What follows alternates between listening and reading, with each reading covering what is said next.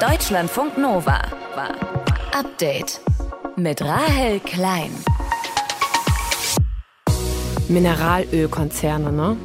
Sind gerade eher am untersten Ende der Beliebtheitsskala angesiedelt, würde ich mal sagen.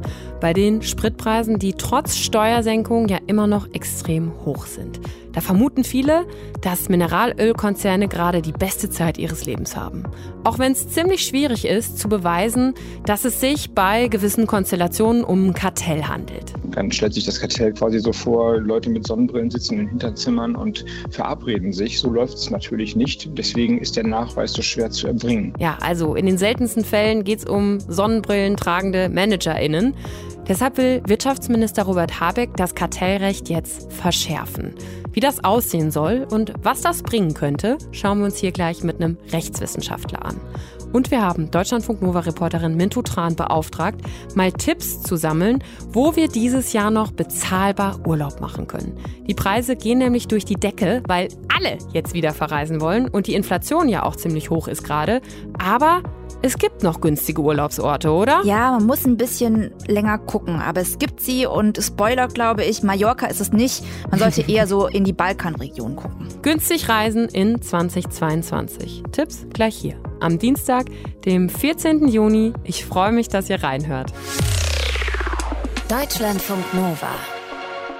Ein Liter Benzin kostete heute Morgen bei der günstigen Tankstelle meines Vertrauens immer noch 1,95. Obwohl es ja vor zwei Wochen Steuersenkungen gegeben hat und Benzin 35 Cent günstiger sein sollte, Diesel 17 Cent. Ja, und da fragt man sich, warum kommt das nicht mehr bei uns VerbraucherInnen an? Stecken sich die Mineralölkonzerne die Kohle in die eigene Tasche? Bundeswirtschaftsminister Robert Habeck will jetzt jedenfalls das Kartellrecht verschärfen, hat er gestern bei unseren Kollegen im Deutschlandfunk angekündigt. Also ist mein Vorschlag jetzt, wir ändern das Kartellrecht. Wir machen ein Kartellrecht mit Klauen und Zähnen. Wie so ein Kartellrecht mit Klauen und Zähnen aussehen könnte und ob das überhaupt was bringen würde, das bespreche ich jetzt mit dem Rechtswissenschaftler Tristan Rohner von der Heinrich-Heine-Uni Düsseldorf. Herr Rona, ist das Kartellrecht bisher ein zahnloser Tiger oder wieso braucht das Klauen und Zähne? Zahnlos ist es sicher nicht. Wir haben schon Möglichkeiten vorzugehen. Man muss aber gleichzeitig sagen, dass es natürlich Defizite gibt. Und Robert Habeck hat ja auch gesagt, ein Recht, das nicht genutzt wird, ist nicht im Sinne des Erfinders. Und solche Rechtsinstitute haben wir auch im Kartellrecht, die zwar theoretisch vorgesehen sind, aber praktisch kaum genutzt werden. Und ich finde es gut, wenn hier nachgeschärft wird. Warum werden die denn gerade praktisch nicht genutzt? Also was ist das Problem, das dann auch wirklich auszuschöpfen? Das Problem ist beispielsweise dabei, wenn wir überhöhte Preise untersagen wollen, das ist theoretisch vorgesehen, das ist theoretisch möglich, dann muss das Bundeskartellamt sehr hohe Nachweisanforderungen erfüllen. Gleiches gilt für die Gewinnabschöpfung, sodass diese praktisch nicht zum Zug kommt. Das heißt, man bräuchte wirklich, weiß ich nicht, Aufnahmen davon, wie sich Manager, Managerinnen in irgendeinem Hinterzimmer treffen und darüber beratschlagen, wie teuer sie den Sprit morgen machen an der Tankstelle. Es geht dabei weniger um die Absprachen, die wir auf dem Mineralölmarkt gar nicht so vermuten, sondern darum, dass die Unternehmen die Möglichkeit haben, hohe Preise zu setzen, weil sie keinem Wettbewerb ausgesetzt sind. Das möchte das Kartellrecht untersagen und dafür müsste das Kartellamt nachweisen, dass die Preise unter Wettbewerbsbedingungen niedriger wären. Das heißt, es gibt zu wenig Wettbewerb, als dass es eine höhere unterschiedliche Preisgestaltung geben würde. Das sieht man ja auch an den Tankstellen. Also die Preise orientieren sich ja alle ungefähr am selben Niveau. Genau, unsere Optimalvorstellung wäre, dass die Wettbewerber auf einem Markt sich immer weiter unterbieten um mehr Marktanteile zu erhalten. Ja? Sie, sie, sie versuchen in Wettbewerb zu treten um die Verbraucherinnen und zu schauen, dass sie eben mehr absetzen können, indem sie niedrigere Preise setzen. Das äh, beobachten wir auf dem Mineralölmarkt nicht, sondern wie Sie schon gesagt haben, es ist so ein Parallelverhalten, nennen wir das. Die Konzerne wissen natürlich, äh, weil der Markt sehr transparent ist, wie ihre Wettbewerber die Preise setzen und haben deswegen keinen Anreiz, diese zu senken. Robert Habeck will ja jetzt, dass das Kartellamt genauer hinsehen kann und im Zweifel Konzerne auch entflechten kann. Also wenn der Markt so beschaffen ist, dass Preise entstehen, die denen eines Kartells entsprechen, auch wenn man keine Absprachen beweisen kann. Es zählt also mehr das Ergebnis. Halten Sie das für eine gute und für eine umsetzbare Idee? Die Zerschlagung ist natürlich ein sehr scharfes Schwert. Gleichzeitig muss man sagen, es kann wirklich das letzte Mittel sein, wenn wir keine andere Möglichkeit haben, um Wettbewerb auf einem Markt zu schaffen. Das macht dann Sinn, wenn wir einen Markt haben, auf dem schon lange kein Wettbewerb mehr herrscht und das sich in Zukunft auch wahrscheinlich nicht ändern wird. Wir sprechen da von verfestigten Marktstrukturen. Und dann kann die Zerschlagung wirklich das Einzige sein, was hier noch Wettbewerbsverhältnisse herstellen kann. Aber kann man das mit einem deutschen Kartellrecht überhaupt dann internationale Mineralölkonzerne irgendwie zerschlagen oder entflechten? Also wie könnte das überhaupt dann konkret aussehen? Das würde dann natürlich jetzt beispielsweise für den Mineralölmarkt, müssten wir uns dann die Raffinerien in Deutschland anschauen, dass da beispielsweise die Eigentumsverhältnisse anders aufgeteilt werden. Die sind momentan in den Händen von wenigen Unternehmen und hier würde man dann eben gewisse Anteile anderen Unternehmen ja, abstoßen, verkaufen können. Das wäre die horizontale Entflechtung. Man hat auch die Möglichkeit einer sogenannten vertikalen Entflechtung. Hier haben wir das Problem, dass die Mineralölkonzerne sowohl die Raffinerien als auch die Tankstellen betreiben. Und auch hier könnte man ja das abschneiden und die Tankstellen beispielsweise an andere Konzerne aufteilen. Jetzt hat das IFO-Institut heute nochmal gesagt, dass die Mineralölkonzerne den Tankrabatt bisher fast komplett weitergegeben haben. Also entgegen jetzt dem Eindruck auch aus der Politik und von uns VerbraucherInnen, bezieht sich dabei allerdings auch auf einen Vergleich mit französischen Spritpreisen. Der ADAC sagt wiederum, der Sprit müsste eigentlich durch die Steuersenkung 17 Cent günstiger sein, als er aktuell ist. Lässt sich das überhaupt irgendwie nachschauen, wie viel von dem Rabatt jetzt am Ende wirklich bei uns Verbraucher VerbraucherInnen ankommt? Ich bin natürlich kein Ökonom, aber mit dem Wissen, das ich da habe, ist es sicherlich schwierig, das festzustellen. Wir haben jetzt die äh, Einschätzung des IFOs und die muss jetzt sicherlich unter Ökonomen diskutiert werden, um zu schauen, ist das wirklich so, ist diese Analyse richtig, ist die Folge richtig? Der Vergleich mit Frankreich ist natürlich auch schwierig, weil da haben wir auch einen sehr stark konzentrierten Markt nach meiner Einschätzung. Hm. Und alleine die Feststellung, dass der Tankrabatt nicht weitergegeben wurde, die ändert ja nichts an der wettbewerblichen Prognose, dass wir hier einfach keinen Wettbewerb auf dem Markt haben. Ob jetzt Tankrabatt hin oder her, das ändert daran ja nichts. Selbst wenn es eine Kartellrechtsverschärfung geben wird, günstiger wird der Sprit dadurch wahrscheinlich eher nicht, oder? Die Hoffnung schon, nur eben erst in einiger Zeit und nicht sofort. Bundeswirtschaftsminister Robert Habeck will das Kartellrecht verschärfen und ihm Klauen und Zähne geben.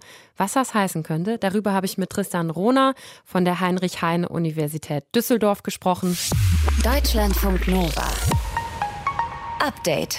Das Schöne an diesem Sommer ist ja, wir können wieder an unglaublich viele Orte in der Welt reisen. Das Schlechte, ja, das wollen auch gerade ziemlich viele machen und das treibt die Preise nach oben. Dazu kommt eine mordsmäßige Inflation aktuell. Wir haben deshalb Deutschlandfunk Nova Reporterin Mintu Tran beauftragt, mal Urlaubsziele rauszusuchen, die dieses Jahr noch bezahlbar sind. Mintu, checken wir erstmal die Ausgangslage. Wie teuer ist es denn momentan, in den Urlaub fahren zu wollen? Ja, tatsächlich ist alles teurer. Ne? Flüge sind teurer, genauso wie Pauschalreisen, aber auch Kurztrips und Städtereisen. Also besonders teuer wird es, wenn man sozusagen die gängigen Reiseziele der Deutschen anschaut. Das sagt auch Annika Hunkemöller vom Reiseportal urlaubsguru.de. Also die typischen Reiseziele für die Sommermonate und vor allem auch die beliebten Destinationen, sowas wie Mallorca, die griechischen Inseln, Italien, aber auch Deutschland, das ist auf jeden Fall deutlich teurer geworden. Bei den Pauschalreisen ist es ähnlich der Fall. Also Mallorca und griechische Inseln sind natürlich klassische Pauschalreiseziele. Äh, da kann man aber sagen, dass vor allem Reisen nach Ägypten und auch in die Türkei günstiger werden, beziehungsweise auf demselben Level bleiben. Also wer noch halbwegs sparen will, kann noch in die Türkei oder nach Ägypten. Tendenziell ist es laut den Reiseveranstaltern momentan tatsächlich so, dass die Menschen auch gewillt sind, mehr Geld für Urlaub auszugeben. Also die beobachten, dass die Leute die hochwertigeren Reisen buchen, auch längere Reisen. Die Frage ist halt, ob das über den Sommer anhält, wenn das mit der Inflation auch so weitergeht. Gut, da kommen wahrscheinlich immer auch viele Leute auf die Idee, dann noch da hinzufliegen, fahren, wie auch immer. Welche Geheimtipps gibt es denn vielleicht noch, wo der Urlaub günstig und vielleicht auch nicht so komplett überlaufen wird? Also als Geheimtipp könnte man vielleicht noch in die Balkanregion schauen, rät Annika Hunkemöller. Was auf jeden Fall ein Geheimtipp wäre, wäre Albanien, wenn es Richtung Kroatien noch ein bisschen südlicher geht. Sagen wir mal so, da unten die Balkanstaaten sind noch so kleine Geheimtipps, wo man vielleicht auch gut mit dem Zug äh, hinkommen könnte, aber eben auch mit dem Auto.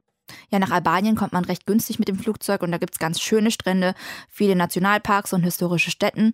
Montenegro ist auch ein guter Tipp mit schönen Bergregionen zum Wandern. Es gibt auch eine lange Küste mit Stränden und Montenegro ist in der Währungsunion und kann also mit Euro zahlen. Flug nach Podgorica gibt es ab 50 Euro und man kann es sogar über Ungarn und Serbien auch mit dem Zug anreisen, wenn man das denn will. Hm, war ich auch noch nie. Danke für den Tipp. Gibt es noch Buchungshacks äh, Hacks. Hacks. Hm, ich glaube, ich habe Hunger. Gibt es noch Buchungshacks, um beim Urlaub zu sparen? Ja, da kann man so einiges machen. Was ich grundsätzlich mache, ist, ich surfe im Inkognito-Modus und lösche regelmäßig alle Cookies, weil die Seiten merken sich sonst deinen Besuch und schlagen beim nächsten Besuch beim Preis sonst drauf. Mhm. Und dann ist es vor allem wichtig, flexibel zu bleiben. Ne? Ich gebe immer mehrere Abflughäfen an und fahre zum Beispiel auch von Köln mal nach Frankfurt, um einen billigeren Flug zu bekommen.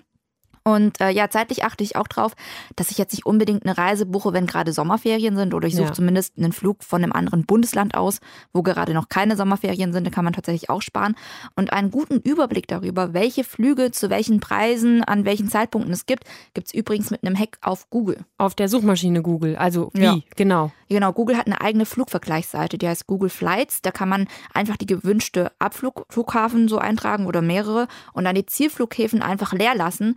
Und die Suchmaschine zeigt dann alle Flüge an und auch in welchem Zeitraum es dann besonders günstige Flüge gibt. Und man sieht schnell, Lohnt sich dann auch mal im September und Oktober noch in den Urlaub zu fahren. Da ist zum Beispiel auch in Griechenland noch warm. Minto, ich mache mir hier Notizen. Ne? Das sind Sachen, die habe ich sonst nicht so richtig gemacht.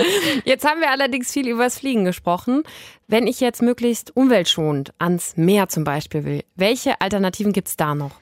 Ja, den Zug, ne? Den Zug. Da gibt es echt schöne Strecken. Von Frankfurt zum Beispiel fährt direkt ein TGW nach Marseille und auch in andere französische Küstenorte wie Montpellier oder küstennahe Orte wie Bordeaux gibt es echt gute Direktverbindungen aus Deutschland. Ich habe vorhin auch mal gecheckt, da gibt es Bahntickets hin und zurück für unter 120 Euro. Das ist, finde ich, noch voll Aha. gut. Mhm. Und ein anderer Geheimtipp, um mit dem Zug nach Italien an den Strand zu kommen, ist die sogenannte Chiasso-Strecke. Die ist aber ein bisschen komplizierter. Was heißt komplizierter? Ja, du musst halt mehrere Bahnreisen separat buchen, wenn du sparen willst. Mhm. Also Chiasso ist noch in der Schweiz, aber an der Grenze zu Italien, also wirklich direkt an der Grenze. Und dadurch gelten bis dahin noch Sparpreise der Deutschen Bahn. Das kostet zum Beispiel von Frankfurt ab 50 Euro. Aha. Und von dort kann man dann in unter einer Stunde nach Mailand für ungefähr 5 Euro, also geht dann recht schnell und auch recht billig. Da kann man dann erstmal aussteigen, sich die Füße vertreten und zu Abend essen und dann von Mailand wieder in den Zug steigen, um günstig an italienische Küstenorte zu fahren. Es gibt von Mailand zum Beispiel auch Nachtzüge nach Sizilien sogar, nach Palermo und Syrakus so ab 70 Euro. Und was kostet ein Abendessen in Mailand? Das hast du nicht recherchiert. Ach, so eine Pizza, was kostet denn eine Pizza? Das geht schon. Es muss nicht immer Mallorca sein, dann wird der Urlaub auch günstiger. Wie man auch in Zeiten von hoher Inflation bei der Reisebuchung noch sparen kann und warum Zugfahren in den Urlaub ans Meer auch eine gute Idee sein kann. Infos und Tipps von Mintu Tran aus dem Deutschlandfunk Nova Team. Deutschlandfunk Nova. Update. Genau einen Monat ist es her. Da hat der ukrainische Präsident Volodymyr Zelensky ein Gesetz unterschrieben, was es Gerichten ermöglicht, pro-russische Parteien zu verbieten. Gleich nach der Unterzeichnung hat es die erste Verhandlung dazu gegeben und jetzt ist es offenbar wieder soweit. Sprechen wir drüber mit unserem Korrespondenten Peter Sawicki. Peter, das zuständige Gericht in Lviv hat heute eine weitere pro-russische Partei verboten. Was weißt du darüber? Ja, genau. Es handelt sich um die Partei Nashi, zu Deutsch äh, UNSA. Und dieses Urteil hat äh, das achte Berufungsgericht in Lviv, also diese Großstadt im Westen der Ukraine, heute verhängt. Es geht also um das Verbot politischer Tätigkeit. Die Partei wird also quasi für illegal erklärt. Außerdem wird äh, das gesamte Eigentum der Partei verstaatlicht und die Grundlage ist zum Beispiel, dass der bisherige Parteichef Jewchen Muraev laut dem ukrainischen Justizministerium als ein pro-russischer Politiker und damit eben ja anti-ukrainischer Politiker eingestuft wird, ganz offiziell. Und du hast es gesagt, äh, vor einem Monat äh, trat dieses Gesetz in Kraft, das so etwas in Kriegszeiten zumindest ermöglicht. Und es ist bereits das vierte Parteiverbot seit Kriegsbeginn. Gegen das aktuelle kann noch Berufung eingelegt werden, muss man dazu sagen. Aber gleichwohl ist es eben auffällig, dass zum Beispiel auch eine relativ bedeutende, politisch bedeutende Partei, die Oppositionsplattform fürs Leben, hieß sie, die wurde auch schon verboten und die hatte immerhin über 40 Sitze im Parlament bisher. Hm, es ist, finde ich, trotzdem irgendwie auch erstaunlich, dass es überhaupt noch offen pro-russische PolitikerInnen in der Ukraine gibt. Welche Rolle spielen die denn eigentlich? Also in dem Sinne eigentlich keine sichtbare mehr. Äh, die Zeit hatte hatte neulich eine Reportage auch zu dem Thema verfasst, veröffentlicht und da geschrieben, wer als Politiker in der Ukraine äh, eine Zukunft haben will, der muss quasi pro-ukrainisch eingestellt mhm. sein. Und es gibt tatsächlich wichtige bisherige prorussische Stimmen. Juri Boyko zum Beispiel, ein früherer Präsidentschaftskandidat, der hat da auch schon mal über 10 Prozent immerhin bekommen, war bisher prorussisch, wenn man so will, ähm, stellt sich jetzt auf die Seite oder hat sich auf die Seite der Ukraine gestellt. Auch einige Bürgermeister in Großstädten, in Kharkiv und Odessa, bei denen man glaubte, die könnten sich vielleicht Richtung Russland tendieren, die stehen ganz klar auf der Seite der Ukraine. Andere Politiker dagegen sind zum Teil in Haft und Jewgeni Moraev, der äh, Vorsitzende dieser jetzt verbotenen Partei, er galt laut dem britischen Geheimdienst zum Beispiel als ein Kandidat für eine mögliche Marionettenregierung in der Ukraine, wenn Russland diese denn hätte einsetzen können. Moraev, so heißt es, ist aus der Ukraine mittlerweile geflohen und er war auch in der Ukraine politisch nicht mehr sichtbar so richtig. Aber bis zum Kriegsausbruch war er einer der Verfechter sozusagen prorussischer Narrative. Es hieß, er hat mit dafür gesorgt, dass die Ukraine diskreditiert wurde zum Teil und hat somit, wie es heißt, zum Kriegsausbruch mit beigetragen. Das mhm. ist eben dieser Vorwurf gewesen. Verschiedene Medien äh, melden, dass Bundeskanzler Olaf Scholz am Donnerstag mit Frankreichs Präsident Emmanuel Macron und dem italienischen Ministerpräsidenten Mario Draghi zusammen nach Kiew reisen wollen. Weißt du da genaueres drüber?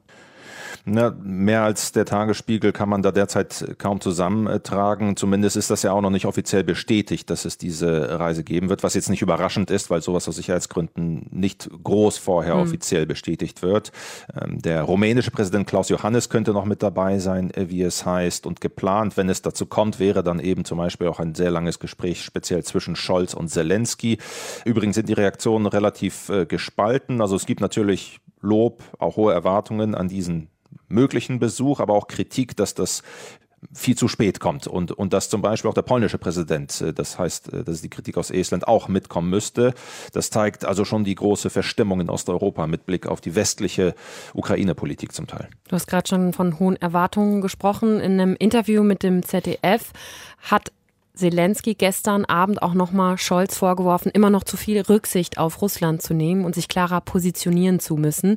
Was würde Zelensky von einem Scholz in Kiew erwarten? Also keinen Fototermin, wie das Zelensky wörtlich gesagt hat. Das hat ja auch Scholz äh, so ähnlich ausgedrückt. Das heißt konkret, dass Scholz und andere was mitbringen. Und laut Zelensky sollen das natürlich schwere Waffen sein, die man jetzt speziell im Donbass benötige. Und ganz explizit äh, die Aussicht auf einen EU-Kandidatenstatus, dass Deutschland da auf der Seite der Ukraine steht und dass man im Prinzip auch diese Art Telefondiplomatie mit Wladimir Putin aufgibt und deutlich weniger äh, sozusagen russische Belange in den, in den, Blick nimmt und sich klar zur Ukraine positioniert. Das ist die äh, Erwartungshaltung in Kiew. Unser Korrespondent Peter Sawicki war das über die aktuellen Entwicklungen rund um den russischen Angriffskrieg in der Ukraine. Dank dir, Peter, für die Infos. Deutschlandfunk Nova. Update. Man muss sagen, das Leben war schon lange nicht mehr so teuer wie aktuell. Nicht nur die Energiepreise sind gestiegen, seit Russland vor mittlerweile fast vier Monaten die Ukraine angegriffen hat, sondern auch alle möglichen Lebensmittel, zum Teil auch wegen der gestiegenen Energiepreise. Der Deutsche Bauernverband sagt, dass für die Bäuerinnen und Bauern außerdem die Preise für Futter inzwischen doppelt so hoch sind, für Dünger viermal so hoch. Und Bundesagrarminister Cem Özdemir sagt, dass die Lebensmittelpreise, die wir im Supermarkt zahlen, wahrscheinlich noch weiter steigen werden. Sprechen wir drüber mit Kerstin Ruskowski aus unseren Deutschlandfunk Nova Nachrichten. Kerstin, warum wird es wahrscheinlich noch teurer? Ja, Özdemir hat der Rheinischen Post gesagt, dass unter anderem die Bauern ja aktuell die höheren Preise für Energie und ähnliches bezahlen müssen und diese Kosten dann an die VerbraucherInnen weitergeben werden, wenn ihre Produkte fertig sind und verkauft werden. Und das werden wir dann eben teilweise erst im Herbst und Winter spüren. Und gibt es irgendeine Idee, dem entgegenzuwirken? Özdemir hat in dem Interview nochmal seinen Vorschlag wiederholt, die Mehrwertsteuer auf Obst, Gemüse und Hülsenfrüchte zu streichen, weil er auch einfach findet, dass das deutsche Mehrwertsteuersystem reformiert werden muss. Aber am Ende muss vor allem der Krieg in der Ukraine beendet werden, um die Preise zu senken. Das hat Özdemir im ZDF gesagt. Wer helfen möchte gegen den Welthunger, wer helfen möchte, dass die Krise jetzt beendet wird, muss Druck machen auf Moskau, dass dieser schreckliche völkerrechtswidrige Krieg endlich endet. Wie stark die Lebensmittelpreise gestiegen sind, dazu gibt es Zahlen vom Statistischen Bundesamt. Landwirtschaftliche Produkte sind im April im Vergleich zum April im letzten Jahr fast 40 Prozent teurer geworden. Pflanzliche Produkte sogar gut 45 Prozent. Hm. Tierische Produkte ein bisschen weniger stark, nämlich rund 36 Prozent. Also geben die Bauern die gestiegenen Kosten jetzt schon auch weiter? Ja, wobei der Präsident des Deutschen Bauernverbands Joachim Ruckwied in einem Interview mit NDR Info gesagt hat, dass Lebensmittel in Deutschland vor dem Krieg in der Ukraine auch einfach zu billig waren. Also Lebensmittel sind mehr wert. Der Preis für Lebensmittel, der seither galt, der war schlichtweg äh, zu nieder. Und die meisten können sich äh, diese Lebensmittel auch leisten. Bei sozial schwach gestellten Familien, da muss dann eben der Staat eingreifen und unterstützen. In dem Interview hat Ruckwied auch erklärt, wie aus Sicht des Bauernverbands jetzt auf die Krise reagiert werden könnte. Und zwar, indem die Produktion von Lebensmitteln in Deutschland erhöht wird. Wir haben zwei Prozent nicht produktive Flächen, die wir im nächsten Jahr nutzen könnten. Ich sage es in aller Deutlichkeit, jede Tonne Weizen, die wir in Deutschland, in Europa erzeugen, schwächt Russlands Position. Und deshalb müssen wir hier unsere Reserven mobilisieren. Was sagt denn Bundeslandwirtschaftsminister dazu? Ja, Özdemir hat da schon ein bisschen was möglich gemacht, indem jetzt teilweise Gras und Pflanzen von Flächen, die eigentlich geschützt sind, als Futter benutzt werden dürfen. Aber er will jetzt nicht in großem Stil die deutsche Landwirtschaft hochfahren. Im ZDF hat er das so begründet. Ich verstehe das schon, dass da ein Konflikt ist. Die Bäuerinnen und Bauern denken an die Erträge heute. Mein Job als Landwirtschaftsminister ist es aber auch, an die Erträge von morgen zu denken. Ich will dafür sorgen, dass ihre Kinder auch immer noch die fruchtbaren Böden haben, die wir heute Gott sei Dank noch haben. Und deswegen will er nicht, dass bei der Landwirtschaft übertrieben wird. Die Lebensmittelpreise sind wegen des Angriffskriegs Russlands in der Ukraine aktuell ziemlich hoch und dieser Trend wird sich wahrscheinlich auch in den nächsten Monaten noch fortsetzen. Warum? Die Infos hatte Kerstin Ruskowski für euch. Deutschlandfunk Nova. Update. Hi, na, wie geht's? Ja, gut, danke. Wir kennen diese Floskel alle und wir wissen auch, dass sie sehr, sehr oft nicht stimmt. In vielen Fällen wäre die ehrliche Antwort auf die Frage, wie geht's, nämlich eigentlich, boah, eigentlich bin ich mega gestresst.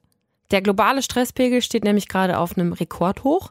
Auf die Frage, hattest du gestern auf der Arbeit Stress, sagen vier von zehn Menschen ja.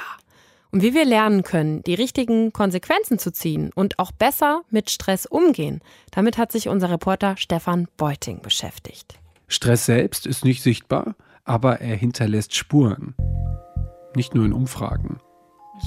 Schlafstörungen zum Beispiel sind eine typische Folge von zu viel Stress. Bruxismus. Dabei radierst du dir mit deinen auf Anschlag gespannten Kiefermuskeln im Schlaf den eigenen Zahnschmelz weg. Manche reagieren mit Haarausfall, andere bekommen Flecken auf der Haut. Stress ist also doch sichtbar. Irgendwie. Und eigentlich kennen wir Stress allzu gut, denn er ist ein uralter Begleiter. Die Blümchen rechts und links am Wegesrand interessieren nicht mehr bei Kampf und Flucht mit dem Säbelzahntiger. Wir sehen wirklich nur, oder unsere Vorfahren, wo ist der nächste Stein, wo ist der nächste Knüppel, womit ich mich verteidigen kann und wo ist der nächste Baum, auf den ich drauf kann. Also das passiert. Helen Heinemann, Pädagogin, Psychotherapeutin, arbeitet seit vielen Jahren in der Burnout-Prävention. Hier gibt sie gerade ein Seminar für Menschen, die ganz konkret mit ihrem Stress nicht klarkommen. Erster Schritt, das komplexe Gefühl Stress in seine Einzelteile zerlegen, in körperliche und psychische. Dann schauen, wie die zusammenspielen. Und dann nach den Ursachen suchen. Ich habe vorgestellt, was äh, Menschen stresst und sie erschöpft. Und das sind drei Faktoren. Das eine sind Situationen, die man nicht gut verstehen kann. Ähm, und der Stress ist vor allen Dingen dadurch, dass man nicht vorhersehen kann, was als nächstes passiert. Der zweite Faktor, der Menschen stresst, wenn sie in Situationen sind, in denen sie handeln müssten, aber nicht handeln können. Und dann der nächste Stress ist, wenn quasi der Sinn verloren geht, wenn ich keine Bedeutung habe, wenn ich die Zugehörigkeit verliere. Helen Heinemanns Credo, Stress ist super, wenn du etwas schnell und konzentriert machen willst. Sie feiert diese beflügelnde Kombi aus hohem Puls, Adrenalin und Cortisol. Eine Mischung aus natürlichem Espresso und Miraculix Zaubertrank. Nur leider sind viele von uns in dieser Obelix-Situation, dass wir nämlich durch unsere Umstände viel zu viel davon abbekommen. Naja, wenn wir jetzt so hier sitzen, zum Beispiel am Computer und äh, arbeiten so munter vor uns hin und dann steigern sich die Anforderungen, weil vielleicht eine plötzliche Deadline ansteht und wir wissen, oh, jetzt muss ich aber in einer halben Stunde irgendeinen Text abgeben, dann ähm, wird unser Gehirn sehr schnell uns aktivieren. Eigentlich könnte man fast sagen, sich selbst aktivieren. Nick Rohleder ist Biologe und erforscht digitalen Stress. Also der Stress ist natürlich weiterhin organisch, aber die Auslöser, die sind es nicht. Unsere digitale Umwelt ermöglicht vollständige Erreichbarkeit, Arbeiten von jedem Ort, gerne auch pausenlos. Und das verträgt sich leider überhaupt nicht mit unserem eingebauten Stressautomatismus. Dieses Zurückdrehen, diese Ruhephasen würden ziemlich gut helfen, denke ich. Und wer das ignoriert, der riskiert, dass der Stress chronisch wird. Und chronischer Stress bietet den perfekten Nährboden für all die unschönen bis tödlichen Zivilisationskrankheiten unserer Zeit. Wie die Umfrage zeigt, stehen 40 Prozent der Weltbevölkerung zumindest zeitweise unter Stress. Warum bitteschön redet da kaum einer drüber? Ja, das, das, das Ganze hat mich wirklich runtergezogen einfach. Und ähm, ich bin aus diesem Strudel tatsächlich nicht rausgekommen. Das ist Patrick Lange, mehrfacher Triathlon-Weltmeister.